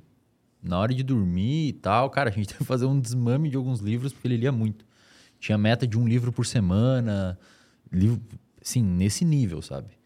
E então eles são. É, é uma sensação de que é, as coisas estão indo e ele está ficando para trás, mesmo lendo muito, assim. Então é um. Eles têm essa obsessão por conhecimento. E isso é meio até lógico e óbvio, né? Porque a pessoa só chega naquele patamar justamente porque tem essa obsessão por conhecimento. O segundo ponto que eu achei bem interessante é que eles, todos eles, sem exceção, são mais motivados pelo medo do que pela recompensa. Fala mais. Porque assim, o nosso sistema motivacional Medo de quebrar ao invés de não a, necessariamente a quebrar, de ficar milionário. não necessariamente quebrar, mas de perder a, o respeito, de perder o que ele construiu, de, enfim, de e também de perder o patrimônio e tal. Mas eles, eles são mais motivados pelo medo e não é necessariamente escassez, tá? É, é- é assim, inclusive o medo muitas vezes motiva, motiva eles a, a estudar mais. Tipo, é medo de, meu, estão descobrindo um negócio lá e eu tô, não tô sabendo o que tá acontecendo. É, Tá todo, eu sou o patinho feio que não sei que o cara lá de Harvard descobriu um método específico para melhorar a cultura da empresa. e Tem FOMO, né? É, FOMO. é síndrome de estar perdendo alguma coisa. É um pensamento meio impostor também, de alguma maneira, né? Mas que Eu- num eu- determinado é ruim esse nível é pensamento? Eu tenho esse Não, pensamento. num às vezes. determinado nível ele é funcional, porque faz você correr atrás. Uhum, Só você não pode deixar ele dominar você. Você tem que. Tem hora que você tem que sentar e falar: calma, cara, o jogo tá ganho, eu tô. Eu tô, indo, mas às vezes é bom você começar. Não, mas eu tenho que ler mais, Tem eu que, se, estudar. tem que se, mo- É. se mover. Então eles, eu percebo porque o nosso sistema motivacional, que é o sistema dopaminérgico, ele, ele nos motiva para duas coisas: buscar uma recompensa e fugir de um perigo. Normalmente ocorre os dois. Normalmente você trabalha pelo teu salário que você quer final do mês e, e o teu salário vai permitir que tu não passe fome, tenha segurança e previsibilidade e tudo mais. Mas e detalhe, isso é minha, minha visão, não é uma regra, né? Não é uma verdade, é o que eu percebi. Os empresários grandes que eu já atendi, eles se movimentam mais motivacionalmente pelo medo. E detalhe, não é medo de quebrar, tá? É medo em vários quesitos, assim, tipo, os meus pares estão com conhecimento maior que eu, é, eu preciso escrever meu livro, porque todos já escreveram livro, então eu preciso do meu. Assim. Desafios. É, desafios, e pô, mas, mas como é que é assim? Eu tenho que botar um, essa, esse- área de growth, porque as empresas fazem growth, eu preciso na minha também, então eles ficam muito, muito ligadão, parece que tem medo de que alguma coisa está passando e eles não estão entendendo. E isso gera muita motivação neles. Dificilmente, ah, eu quero ganhar tanto de dinheiro, eles têm. É, uma, é, é- é os dois, mas o medo parece ter um componente relevante ali. Então, estudar, medo. Terceiro ponto que eu vi em todos. Aí pode ser um viés por eles terem me procurado, né? Porque eu sempre falei bastante de exercício físico e tal, mas eles são meio maluco por exercício. Eles gostam de exercício, assim. Eles praticam, fazem, etc. E, e, e, e alguns em particular são muito, assim, no nível de. É, de- Quase atleta. quase atleta, assim. E vão para aqueles bagulho de Iron Man, de exaustividade lá e tal, para descarregar de certo a coisa. Um terceiro item, competitividade muito alta. Então, muito competitivo. Inclusive, alguns que entram nessa parte de exercício físico, tinha um, por exemplo, que uma vez me falou assim, cara, eu não consigo treinar nos dias de treino regenerativo. Ele fazia Iron Man. Regenerativo é um dia que você vai treinar e é um treino leve. Então, tipo, cara, é só uma nadadinha de boa ali, pra, não é pra cansar. Aí ele ia treinar, tinha um senhorzinho nadando no lado, ele não queria deixar o senhorzinho chegar antes dele. Eu sei o que é isso. E acho que é isso, assim, é principalmente isso, assim, são pessoas aficionadas por estudar, são muito motivadas pelo medo, medo de fracasso, medo de negligenciar alguma coisa, medo de estar perdendo algo que está acontecendo, medo de, de, de quebrar, medo de etc. São pessoas competitivas e são pessoas que é, imprimem isso também no esporte, muitas vezes. Deixa eu falar uma coisa. Tem, ah, quando eu estudei é, talentos, né? Tem o, o- o livro Descubra Seus Pontos Fortes, que na verdade é Descubra os Seus Talentos. E, e- e a abordagem, eu fiz toda uma formação lá com a, Gallup, com a Ga- Gallup. E eles falam o seguinte: o talento tem varanda. Desculpa, O que, que foi? Falei errado? Gallup. Com a Galo, falou com a Galo, eu falei, quem é Galo? Dentro do Galo. Gallup, Gallup, Gallup. Galo. Não, É que o Rô não, é que eu, eu, eu consegui me conter, mas o Rô não conseguiu. Vai, pode seguir. E aí ele fala que o talento tem varanda e tem porão, né? Então tem que tomar cuidado, porque você pode estar na varanda do seu talento, mas como você pode estar no, no porão do seu talento. Né? E aí você falou da competitividade, eu sempre fui muito competitivo. Né? E só que chegou uma hora que aquilo eu, eu, eu percebi, assim, por acaso eu percebi isso. Então, por exemplo, eu, eu gosto de correr. Aí eu vou correr, vou lá fazer, sei lá, 6 quilômetros, e aí normalmente eu tenho uma meta de fazer 6 quilômetros em menos de 30 minutos. Beleza. Aí no outro dia eu quero fazer em menos de 29. Aí no outro dia eu quero fazer. E aí chega uma hora que eu tô querendo baixar o tempo e eu tô correndo e aquilo deixou de ser prazeroso uhum, para mim, uhum. né? Vira vira um sacrifício uhum. mesmo. Só mais um quilômetro, só mais um quilômetro. Ah, eu não vou aguentar, eu não vou aguentar, eu não vou aguentar. Mas era assim que eu corria. Uhum. Aí um dia eu fui correr com uma amiga minha, ela corria num ritmo muito menor. E aí a gente fez 5 quilômetros em 33 minutos. Cara, eu curti fazer aquilo. Uhum. Não tinha pressão, não tinha estresse, não tinha eu não vou aguentar passou os 33 minutos parece que passou mais rápido do que fazer em 25, 26 no, no, no, no auge. Onde, onde que está a diferença aí, o equilíbrio disso daí? No segundo contexto, você tinha um ambiente diferente. Tinha uma pessoa te modulando. Tinha uma pessoa modulando o seu comportamento. Você não podia acelerar no nível estressante como você estava fazendo. Então, isso mostra mais uma vez a importância do ambiente. Adicionou um novo sujeito na sua prática de exercício físico, mudou a sua percepção, inclusive, de prazer na prática de exercício físico. Agora, tem dois conceitos é, interessantes que eu adoro, que um deles é a homeostase, que é um conceito fisiológico, é, descrito pelo Walter Cannon em 1940, que muitas pessoas acham que é o equilíbrio do organismo, mas não é. A homeostase é um desequilíbrio. Opa! É, é, normalmente você pergunta homeostase, você fala, ah, o equilíbrio do corpo. Não. A homeostase é um. A, a melhor definição de homeostase é manutenção dos parâmetros vitais relativamente constantes. Por que, que não é equilíbrio? Porque o seu corpo agora está em desequilíbrio. Dentro do seu corpo tem uma diferença de pressão atmosférica para fora. Se eu der uma facada em você, o sangue vai sair, porque ele está tentando encontrar o equilíbrio. Você não quer o equilíbrio, senão o equilíbrio você morre se entrar em equilíbrio. Então, a homeostase é a manutenção dos parâmetros vitais numa faixa constante. Em 2000, um sujeito chamado McQueen, Bruce McQueen, que estuda muito estresse, ele introduziu um novo termo chamado de alostase. A alostase, imagina que a homeostase é esse, esse círculo aqui. Então, sempre que o seu organismo estiver aqui dentro, ele está na homeostase. Quando você sai dessa homeostase, você está em alostase. Então, digamos assim, você é acostumado a correr 5 km. Aí, pela sua impulsividade, competitividade com você mesmo e autocobrança e não sei o quê, você começou, sei lá, você corria 25 km por semana, 5 dias na semana, 5 km, e você começou a correr 9 ou 8 por dia. Então, subiu lá para 40 é, quilômetros por semana. Se você não fizer essa subida de forma planejada, com uma dieta e um descanso organizado, você vai estar tá frequentando a sua zona alostática por muito tempo e isso pode gerar uma sobrecarga alostática. E a sobrecarga alostática, quando exercida por muito tempo é, pela, por você, pode gerar em lesão. Então você vai começar a ter problema de tendão, vai começar a ter canelite, problema muscular, etc. O mesmo raciocínio vale para o nosso psicológico. Existe uma um, um, uma zona de estresse que a gente consegue conviver de forma ok. O problema é que quando você sai disso e começa a viver muito na zona alostática, pode existir uma sobrecarga alostática que em algum momento pode culminar no desenvolvimento de um burnout, numa depressão, num transtorno de estresse ou algum problema assim. E aí você fala manejo de estresse. Como o empresário maneja o estresse? É assim, é impossível dissociar o manejo de estresse do empresário da empresa dele, porque é o ambiente que ele está inserido 8, 10 horas por dia. Então a gente não consegue falar com o empresário sobre estresse sem falar da empresa.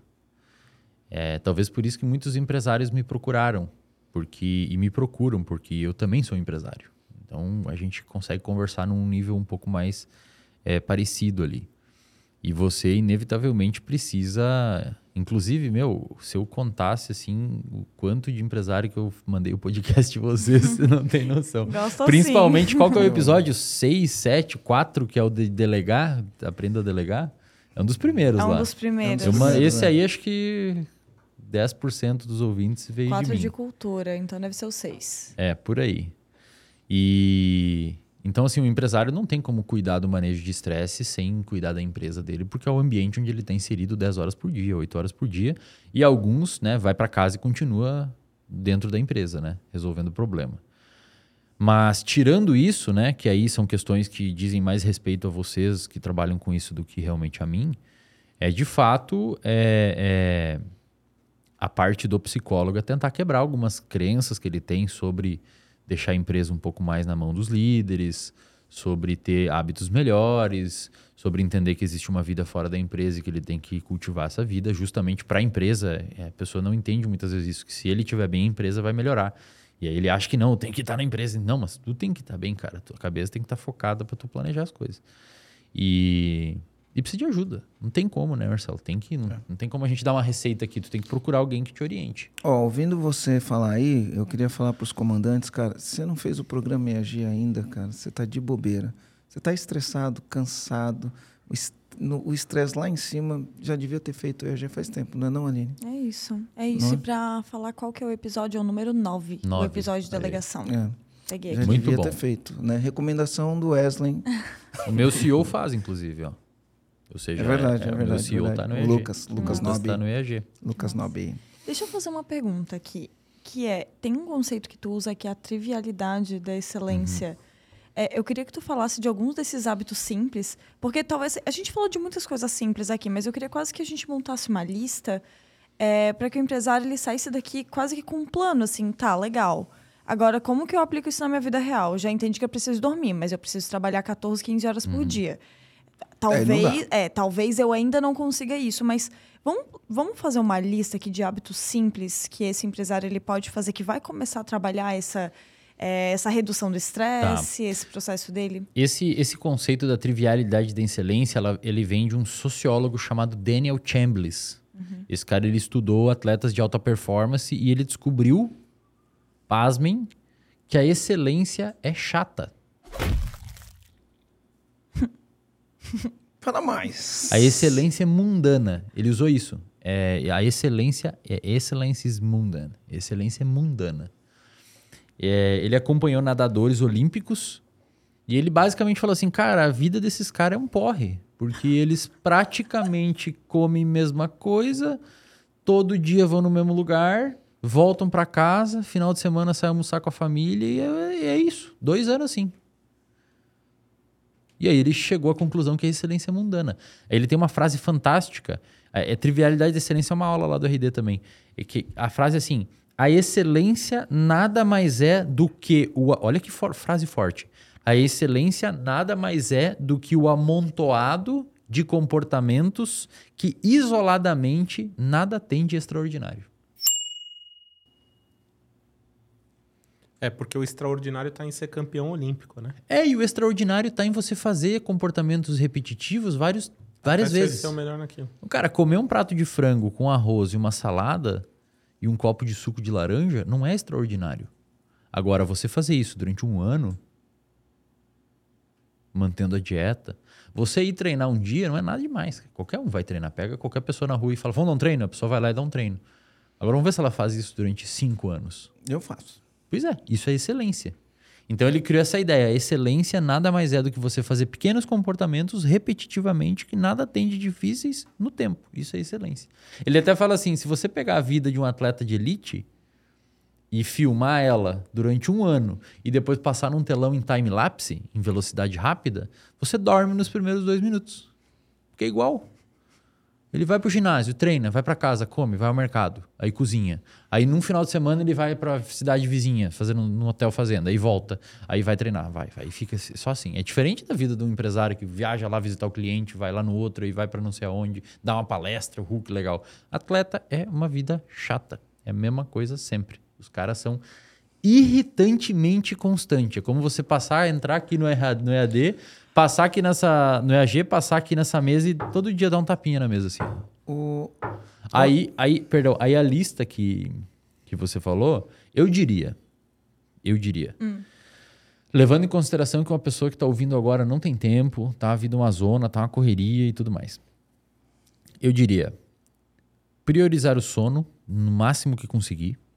Então, assim, meu, quinta-feira, quarta-feira, ah, o pessoal vai no happy hour, não sei o que. Cara, é. Não, cara, vai para casa, chega em casa mais cedo, tenta dormir, abrir um espacinho, não vai pro happy hour. Tem um espacinho, vai para casa, descansa, dá um.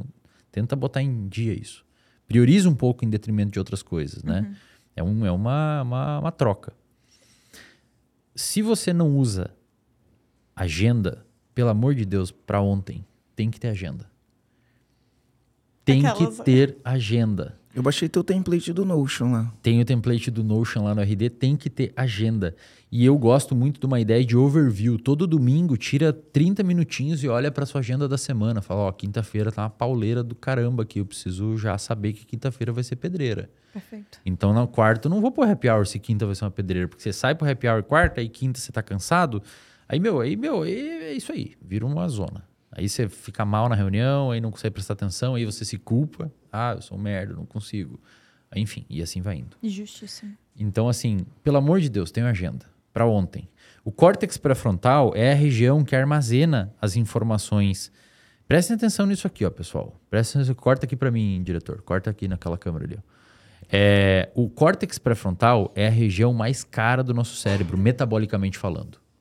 Se eu tranco o, o envio de oxigênio para o seu cérebro, o córtex pré-frontal é o primeiro que vai dar problema, porque ele é, o, é ele é o que mais gasta. Então, é muito caro. Muito caro. E o seu cérebro, tem 2% da sua massa corporal e consome 20% da energia. Ele é, como um todo, desproporcionalmente caro. É muito caro o cérebro para funcionar. E o córtex pré-frontal é especialmente caro. Quando você não usa agenda e você fica na tua cabeça assim pensando, cara, eu tenho aquela reunião amanhã, não posso esquecer, eu tenho que ligar pro banco, não posso esquecer ligar pro banco, eu tenho que pegar meu filho na escola, não posso esquecer, eu tenho que fazer não sei o que, não posso esquecer. Isso fica no seu córtex pré-frontal. Só que é uma coisa, cara, que você bota, bota num papel. No momento que você escreve no papel, você tira do seu córtex pré-frontal e botou num papel e colou o post-it ali, ó, na sua agenda. Ele vai, ele vai dar um alarme meia hora antes. Você não precisa mais se preocupar com aquilo. Então você está retirando de uma região caríssima do seu cérebro uma coisa que não precisava estar ali. O cara que não usa agenda e deixa tudo no pré-frontal é igual você ter uma Ferrari e puxar um arado com ela.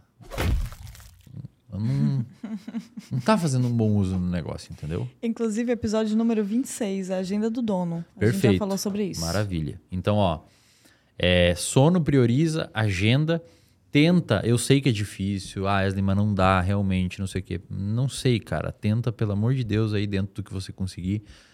Uma caminhada, um... você tem que fazer alguma coisa de exercício físico. Você precisa. É um negócio que não tem como não fazer. Porque vai gastar. Esse cortisol, pensa assim, ó, o cortisol, pelo estresse, ele aumenta em resposta a uma, um fenômeno que a gente chama de luta ou fuga. Então, o que é luta ou fuga? Você tá andando na rua, vem um cachorro uau, uau, uau, pro teu lado, o cortisol vai explodir, fazendo você ou lutar com aquele cachorro ou fugir.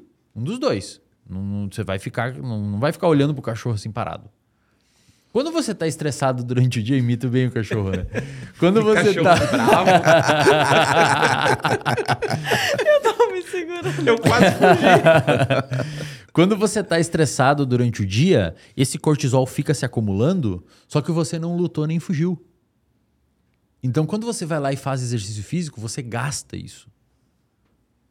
Não precisa, e aí não precisa ser luta, né? Você pode correr, pode pedalar, mas aquele cortisol ah, estralando assim, ó, que tá no seu corpo, você vai lá no exercício e gasta ele. O seu corpo se preparou para lutar ou fugir, Distribui foi- aquela energia. né? Distribui aquilo, canaliza em outra coisa, tira aquilo de você, porque se o cortisol tá alto, era para ter uma luta ou fuga. E tanto luta quanto fuga gasta energia. Então você não pode voltar para casa e deitar no seu sofá, aquilo ali vai ficar dentro de você. Aí você não vai dormir, vai ter todos esses problemas. Então É, canaliza. sabe, O, o que acontece? O cara chega em casa estressado, se joga no sofá e liga a televisão. Em vez de ele jogar energia pro corpo, ele tá ali deitado, né? O corpo não queima energia e coloca na televisão. E aí a televisão tá lá, né? Jornal Nacional, novela, um monte de Puta, coisa. pior o Ele fica mais cabeção, né? É. Ele fica cabeção, né? é. Já ficou cabeção o dia inteiro, porque ele ficou com um monte de coisa na cabeça. Chega em casa, liga a televisão. Eu já não assisto televisão já faz uns 14 anos, por aí. Eu também não assisto Né? TV. Já faz uns 14 anos que eu não, não, não assisto não. TV por conta de alguma coisa que eu vi sobre isso daí, né? É, então assim, é, sono, agenda, exercício físico, é, que mais? Aí o que caberia a vocês, né, dentro da empresa, assim, tem que realmente, pô, tem coisa que não dá para o empresário se dar o luxo a ficar fazendo, né? Tem que, tem que dar uma estudada ali, o que, que tem que delegar, o que não tem que delegar, porque senão é uma energia intelectual muito mal distribuída ali. É, Que não gera valor, né? que não gera valor, exato. Tipo, vai estudar, ler um livro, fazer network, alguma coisa assim. E, e assim, eu pediria, e esse acho que é um pouco difícil, até por algum preconceito, talvez, que os, que os, que os profissionais vão ter. Mas eu diria para ter um diário de anotações, assim. Tipo, chega final do dia, anota alguma coisa ali, sabe? Uma parada sua, assim. É seu. Deixa no cofre, bota no, deixa no iPhone, sei lá, no telefone. Mas até anota, tipo, cara, hoje o dia foi XXX, dá uma nota de 0 a 10, tipo, hoje a minha nota foi 5. A gente tem isso no plano de 90 dias. E né? justifica o porquê a nota foi 5. Puta, foi 5 porque aquela reunião. Aí você começa a ver alguns, algumas coisas que talvez você queria, queira mudar, sabe? Só não cai no automático. Não chega em casa e liga a TV e esquece tudo. Tenta. É, ou fica no Trabalhar. celular, né? O celular hoje é um grande mal pro, É difícil, cara. Não, só para o empresário, mas para todo mundo, né? Ele fica o tempo inteiro chamando tua atenção ali, né? Competindo pela tua atenção. Gera uma ansiedade, um É. estresse, né? É. Então, assim, eu, eu, eu diria para eu diria assim, é seja um pouco mais frontalizado, sabe? Tipo, racionaliza, tenta olhar sua vida de fora, tipo, cara, onde que eu tô desperdiçando aqui, onde que eu tô pecando. Aí você vê ali, o cara chega em casa, é terça, quinta, sexta, pede comida, e come mal, aí dorme mal, azia. Tipo, vamos botar o negócio no eixo ali, vamos dar uma organizada no plano, porque não tem como, né, cara? Tem, tem que. A, a, vida não vai mudar se você não fizer nenhum tipo de movimentação ali. É meio que precisa, precisa existir uma, uma, uma movimentação ativa para isso. Teve uma, teve uma frase que eu ouvi essa semana, eu só um fato isolado, eu contratei uma consultoria financeira pessoal para organizar a vida pessoal financeira. E aí ela falou algumas coisas que eu precisava fazer. Me deu uma dor de barriga no meio da sessão ali com ela. Aí ela olhou para mim e falou, tipo, muito honesta, muito, assim, com um sorrisinho no rosto, como se ela estivesse dando um, um soco na minha cara, só que com uma luvinha de veludo, assim, muito fofa. Ela, Aline, se você não quisesse mudar, se, se você não precisasse mudar, você não estaria nem aqui falando comigo. Você me chamou para você mudar alguma coisa. Aí eu olhei pra cara dela, não falei mais nada. Fiquei. É. Então, assim, se o empresário tá aqui ouvindo a gente nesse momento, é porque tem alguma coisa que precisa ser mudada. Que mudar, É, tem e, que agir. e tem, assim, Aline, uma, uma coisa que eu gosto muito, que é a- a- o princípio de Pareto. Uhum. 80-20. é. O princípio de Pareto, ele basicamente diz assim, que 80% dos, dos fenômenos são explicados por 20% das causas. Então, na saúde mental, eu não sei na saúde empresarial, mas na saúde mental, sono, exercício físico, dá uma. Você não precisa abrir uma marmita de ovo cozido na fila do banco, mas dá uma cuidada, né? Apodrecer a fila do banco. Mas dá uma cuidada na alimentação ali, mais ou menos. Come uma fibra, pô, come uma fruta. Quanto tempo faz que você que está assistindo aí não come uma fruta? Quanto tempo faz que você que está assistindo aí ou ouvindo não lê um livro? Quanto tempo faz que você que está assistindo aí não dá uma corrida, não sua, não sente aquele cansaço, aquele suor, o coração batendo por causa do exercício físico? E aí você atribuindo e resolvendo mais ou menos 20% das coisas, 80% dos problemas somem. É o princípio de Pareto. Eu tô lendo um livro que chama Hábitos Atômicos. James Muito Clear. bom. Muito James Clear, Hábitos Atômicos. E aí eu chego à seguinte conclusão. Não terminei o livro ainda, estou no capítulo 5, e eu chego à seguinte conclusão. É, é só uma questão de sims e nãos. bom. É. Né? Então, por exemplo, eu acordo, aí eu posso falar assim, não para academia, e aí eu fico na cama. Ou posso falar sim para academia, aí eu levanto e vou para academia, Uhum. certo? É uma questão de sim ou não o tempo inteiro. Aí eu vou comer, né? Eu vou, vou, vou tomar o meu café da manhã. Eu posso falar sim para os carboidratos, né? Para o açúcar, eu posso falar não para o carboidrato para o açúcar. Assim como eu posso falar sim para um ovinho. Né? Eu posso falar sim para um chá verde. Uhum. Eu posso falar sim para um abacate. Uhum. Então, é uma questão de sempre sim ou não. Eu acordo, eu posso falar sim para o WhatsApp, para o Instagram e, sei lá, para as mídias sociais, na, logo na hora que eu acordo. Posso falar não para essas coisas. É só uma questão de falar sim ou não. Por que, que você está falando sim ou não, né? Porque os hábitos ruins, eles significa que você está falando sim para algumas coisas. Né? E é lógico que quando você falou sim para uma coisa, você falou não para outra. Perfeito. Né? Então, é uma questão de sim ou não. A conclusão que eu chego do, do coisa. Aí as pessoas pegam e falam assim, né? Eu tenho percebido cada vez mais isso. Ah, como ter disciplina? Eu falo, todo mundo é disciplinado. Porque se todo dia você acorda e você fala sim para o snooze, você tem uma disciplina em falar sim. O snooze é, É o, né, o, Soneca, soneca. né? o soneca, né? Você, você tem uma disciplina de falar sim pro, sim pro, pro soneca, né? Se você fica 30 minutos toda manhã no Instagram, você tem uma disciplina de ficar 30 minutos no Instagram. Se você toda vez que chega em casa se joga no sofá e come um pacote de biscoito, você tem uma disciplina para se jogar no sofá e comer um pa- pacote de biscoito. Então todo mundo tem disciplina. Agora a gente tem que escolher, né? O que, que eu vou falar sim, o que, que eu vou falar não. É simples. O, o, o pessoal que, que estuda neurociência dos hábitos, eles têm uma máxima, assim. É... Para formar um hábito novo, você precisa facilitar o acesso a ele. Perfeito. E para destruir um hábito, você precisa dificultar. Então, sei lá, quer começar a fazer academia? Meu, não pega a academia que você tem que pegar dois ônibus para ir, ou que você tem que pegar trânsito de uma hora para ir. Ah, não, mas eu consigo, não sei o que. Você não consegue, cara. Não é que você é fraco ou não tem força de vontade. Você não consegue. Porque vai ter um dia que está chovendo. Se a academia fosse no lado da sua casa, você iria. Mas tem que pegar uma hora de trânsito. Você não vai. Simples. Ponto final. Quer começar a ter o hábito de beber água? Deixa um galão gigantesco de água na tua frente, assim, o dia inteiro na tua frente, te olhando aquele galão de água. Quer ir à academia de manhã? Quer, quer fazer um café da manhã saudável? Tem um abacate, tem o ovo na geladeira.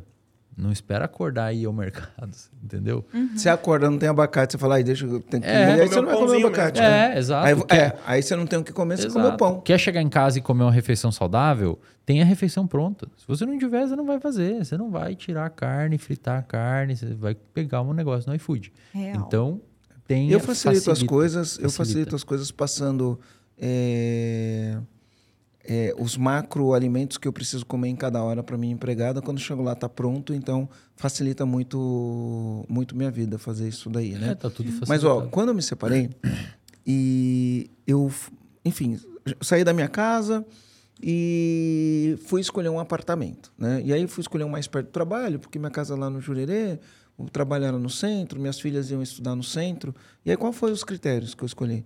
Tem que ser perto da escola, porque buscar a criança na escola e deixar a criança na escola é um problema de estacionamento. Você não consegue estacionar, é um saco. Você perde muito tempo com isso. Então, fui procurar um apartamento que era perto da escola. E o, o outro critério meu do apartamento é tem que ter academia boa no prédio. Porque quando eu treinava antes, eu saía de casa, ia na academia, tinha o personal lá, e aí, só que às vezes você vai chegar na academia, tá chovendo, e aí não, não tem lugar para você parar o carro, aí você tem que parar na chuva, sair correndo. Então, você faz isso duas vezes, aí um dia que você acordou e tá chovendo, você fala, ah, hoje eu não vou na academia, uhum, né? Então, o que eu fiz? Meu, academia é no prédio. Eu morei em três prédios depois, né? Ah, todos eles tinham uma academia top. Perfeito. E aí, o que, que eu facilito para eu fazer o treinar? Porque é fácil você acordar e falar: ah, ontem eu tomei um vinho, ah, hoje eu não vou treinar. Não. É fácil você fazer isso, sabe? É fácil você arrumar uma desculpa conveniente para não ir treinar. Né? E aí eu contratei um personal. Cara, o personal. E o, o meu, ó, não foi ele que combinou isso comigo, fui eu que combinei com ele. Né? Então eu falei, Arthur, é o seguinte, porque ele fazia assim antes, né? Ah, eu marcava 20 aulas no mês, se eu fizesse 15, eu ficava com 15 de crédito pro outro. Eu falei, meu, se eu marcar 20 aulas, porque eu marco os dias que eu vou treinar, olho minha agenda e marco os dias que eu vou treinar. Eu falei, se eu perder algum dia, se eu perder algum dia, mesmo que eu te avise com antecedência, não fica de crédito. Eu tinha um paciente que, que- eu tinha um paciente que valorizava tanto a terapia que ele falava assim, cara, se eu faltar, eu vou pagar em dobro. Porque aí você, Cria o você cria o hábito. Ele falou, a partir Então- de agora, se eu faltar, eu vou pagar em dobro. Ponto. Inclusive, ele faltou umas Excelente. duas vezes e pagou em dobro. E então eu fiz isso com o Arthur, cara. Se por acaso eu cancelar, marquei no começo do mês e aí pintou uma viagem e eu cancelo, cara.